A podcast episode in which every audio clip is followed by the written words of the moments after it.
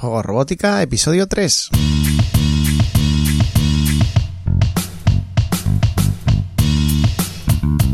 Bienvenidos a Juegos Robótica, el podcast en el que hablamos de robótica educativa, iniciación a la programación, aplicaciones para docentes, entornos de programación para niños y en general todo lo que tiene que ver con despertar la curiosidad de los más jóvenes por la programación y la tecnología para que se conviertan en creadores y no en meros consumidores. Como ya sabes, este podcast es un reflejo sonoro de los contenidos y cursos que puedes encontrar en juegosrobótica.es.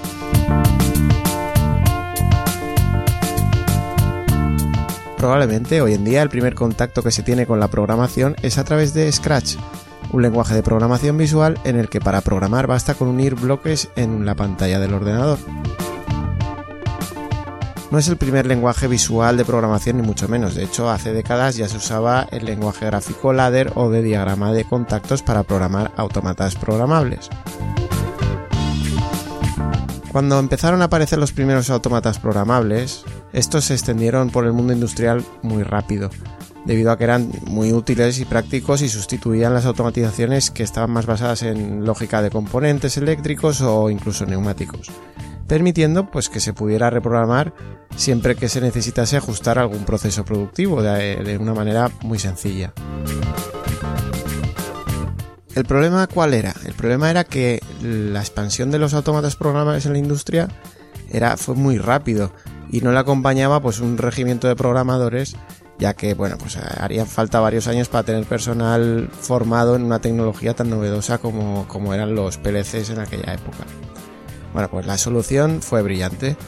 Se creó un lenguaje gráfico mediante el cual los mismos electricistas que habían creado las antiguas automatizaciones basadas en contactos y bobinas eléctricas pudieran programar los nuevos autómatas. A través del lenguaje ladder o diagrama de contactos, el programador dibuja mediante símbolos eléctricos las bobinas, los contactos, temporizadores, etc. en un entorno de programación que posteriormente se compilará y se transformará en código máquina pues para que el autómata lo pueda entender. La virtud es que cualquier electricista podía programar un PLC porque en teoría estaba dibujando igual que estaba haciendo cuando hacía un esquema eléctrico de una automatización con componentes eléctricos. Los lenguajes de programación que tenemos en mente como lenguajes de programación típicos, pues también requieren de un entorno de programación que posteriormente compila el programa y transforma en lenguaje máquina, pero la diferencia es que un lenguaje de programación se considera ya suficientemente adaptado a través de una sintaxis que cualquier persona puede llegar a entender si se lo propone. En generaciones pasadas, pues muchos niños y jóvenes aprendieron a programar utilizando lenguajes de programación basados en, una sintaxis concreta sin mayor problema. Y claro, podemos pensar, bueno, ¿y ahora por qué hace falta este tipo de, de lenguajes gráficos? Pues claro, pues porque antiguamente para muchos no era problema, pero quizá para otros fuera demasiado difícil de entender y nunca les atrajo el mundo de la programación. Así que bueno, pues con estos lenguajes gráficos sí que se intenta eh, atraer a más gente al mundo de la programación. De hecho, con Scratch, si lo pensáis, se intenta algo parecido a lo que se consiguió con el diagrama de contactos para electricistas a mediados del siglo pasado que os comentaba. Hacer accesible la programación a más gente facilitando la comprensión a través de un lenguaje visual y gráfico.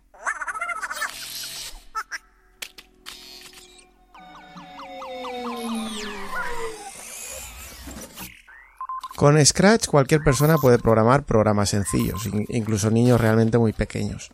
De la misma manera, profesores y padres que nunca se habían sentido cómodos con la programación clásica por código, pues encuentran que pueden ayudar a sus alumnos o a sus hijos a aprender a programar porque ellos mismos entienden perfectamente el sistema gracias a, que es muy sencillo y a lo descriptivo que es el método. Scratch nace en el Media Lab del MIT, del Instituto Tecnológico de Massachusetts, desarrollado por el grupo Lifelong Kindergarten, que podríamos traducir como, pues como guardería o jardín de infancia de por vida, y que intenta encontrar recursos educativos que despierten la curiosidad y la manera de descubrir y aprender las cosas como ocurre con los niños muy pequeños cuando están en la guardería, y, digamos que todo es aprendizaje a base de probar y de descubrir.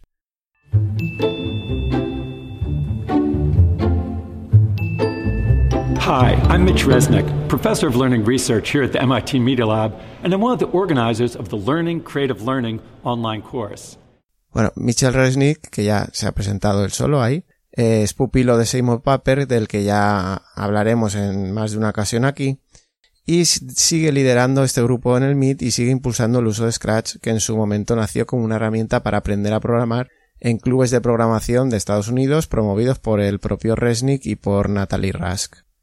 Desde que se empezó a utilizar en este tipo de clubes de programación y centros extraescolares en 2003, pues demostró conectar perfectamente con los niños que daban rienda suelta a la creatividad haciendo que en la pantalla del ordenador pudieran aparecer animaciones gráficas, eh, sonidos e incluso hacer juegos, presentaciones de todo tipo. Esa primera versión de Scratch no era muy diferente de la que conocemos hoy en día. Básicamente disponemos de una serie de bloques ordenados por secciones según sirvan pues para dibujar o para mover un personaje o para cambiar su aspecto, operadores matemáticos, comandos de control, lectura de eventos como por ejemplo la pulsación de una tecla, o que algo ocurra dentro de la animación como que un objeto se toque a otro, bloques para almacenar datos, en fin, tenemos bloques que definen comandos de todo tipo y acciones de todo tipo.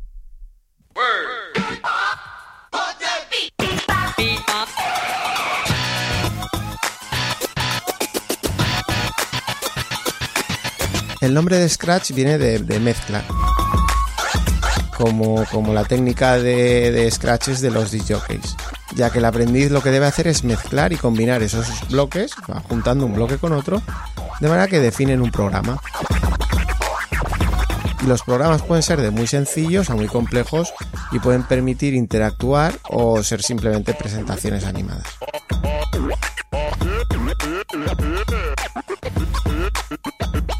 Juntando, mezclando unos pocos bloques, podríamos indicar al programa que una vez arranque, pues se moviera el personaje a una distancia hacia la derecha y luego el doble de esa distancia hacia la izquierda para volver a moverse hacia la derecha y acabar donde estaba al principio, ¿vale? Estáis viendo el personaje moverse de un lado para otro. Podríamos hacer que ahí acabara el programa o lo podríamos meter en un bloque que indique una repetición de manera que esos movimientos los repitiera un número de veces concreto, por ejemplo, o a lo mejor ininterrumpidamente mientras está el programa funcionando. O en vez de eso podríamos hacer un programa que funcione de tal manera que si se pulsa la flecha a la derecha del teclado, pues mueva al personaje hacia la derecha y si se pulsa la flecha izquierda del teclado, se mueva al personaje hacia la izquierda. Sería un programa, en este caso, con el que se puede interactuar a diferencia del anterior.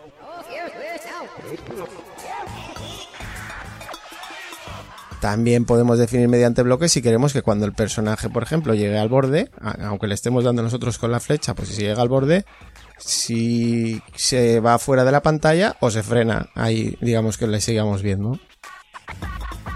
Son ejemplos para que veáis que se pueden hacer, pues se puede interactuar o no se puede interactuar, se pueden hacer presentaciones o se pueden hacer pequeños juegos.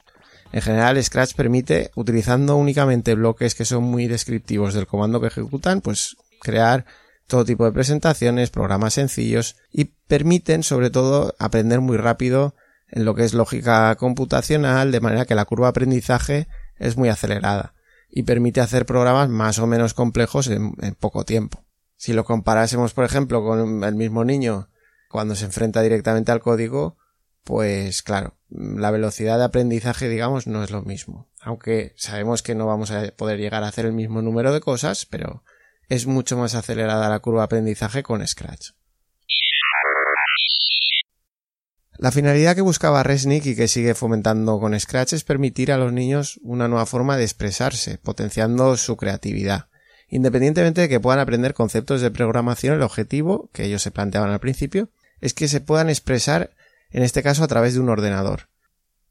La cuestión es que, permitiendo que el niño use su propia creatividad y vea plasmado en la pantalla lo que tenía en la cabeza, hace que se motive enormemente. Y así fue como se vio que no solo era una herramienta de expresión creativa, sino también pues una herramienta muy poderosa para despertar la curiosidad en la programación y que los niños quieran aprender cada vez más a nivel de programación. Pero no olvidemos que el objetivo primero de Scratch es fomentar la creatividad en el niño y dejarle expresarse, no enseñarle a programar. Este concepto, el de, el de fijarnos más en la creatividad, pues se está olvidando muchos centros o talleres en los que se plantea Scratch con el objetivo de aprender a programar. y muchos niños se frustran porque precisamente no se aprovecha el mayor potencial de la aplicación, que es dejar que el niño se exprese y tome su propio camino y que el docente simplemente le guíe y le descubra los comandos que le logran eh, conseguir lo que busca. Si dejamos que hagan lo que ellos tienen en la cabeza y les ayudamos, les decimos cómo pueden encontrar ese camino, pues seguramente que vayan a estar mucho más motivados. Si pretendemos que todos los niños de un grupo, por ejemplo, sigan los pasos que nosotros queramos, porque les queremos enseñar todos los comandos paso a paso de manera que lleguen a aprender a programar utilizando Scratch, pues no estamos siguiendo las premisas del propio Resnick y nos estamos arriesgando a que el niño no solo no encuentre interesante programar, sino que incluso llegue a evitarlo, que, se canse. Para entender correctamente la filosofía de Scratch, lo ideal e-, es darle un vistazo directamente a la comunidad Learning Creative Learning, que podríamos traducir como aprendiendo aprendizaje creativo, y seguir uno de los cursos que están disponibles cada cierto tiempo dirigido por el propio Resnick, y cuyo objetivo no es enseñar a manejar Scratch, que de eso, bueno, tenéis un montón de, de utilidades por ahí de documentación, sino que los profesores entiendan esa filosofía de trabajo basada en la creatividad del niño, the Learning Creative Learning online course.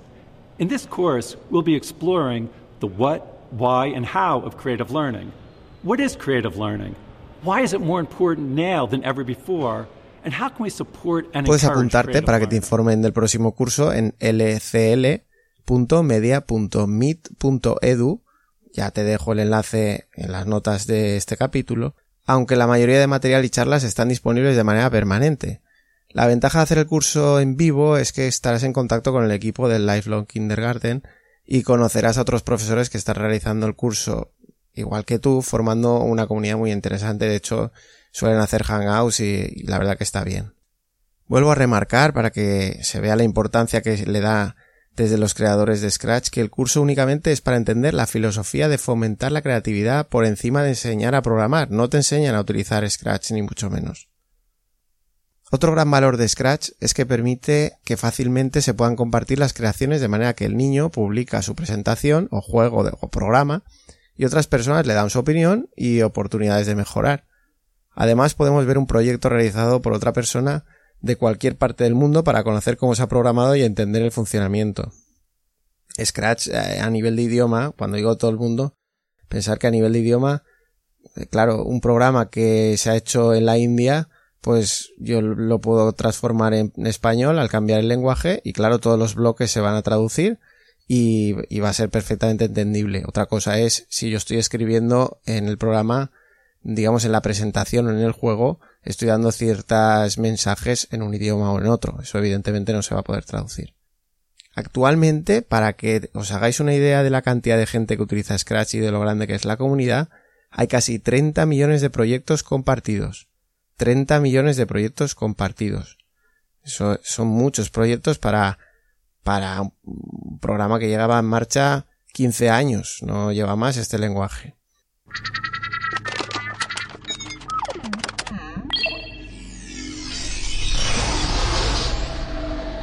un hito importantísimo relacionado con Scratch llegó en 2013 con el lanzamiento de la segunda versión del entorno de programación.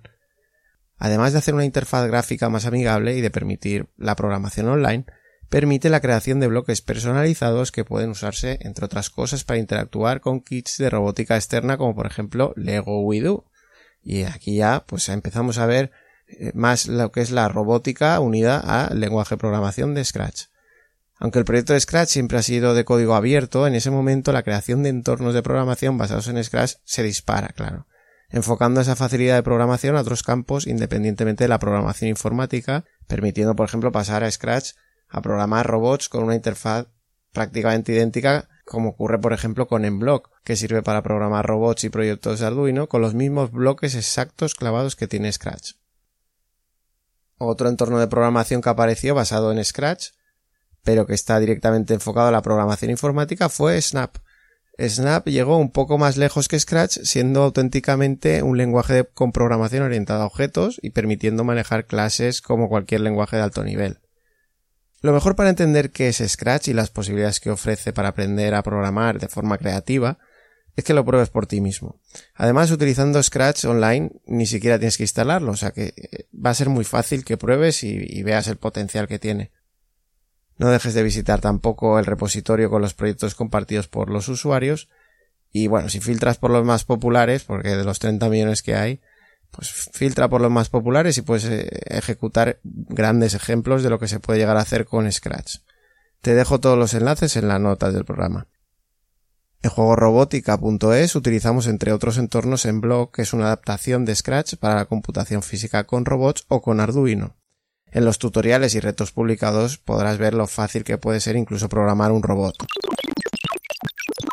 Self-destruct initiated. Pues si tú quieres, nos escuchamos en un próximo episodio analizando quizá otro entorno de programación o cualquier herramienta que nos ayude en el aprendizaje de la programación o en el uso de la robótica educativa.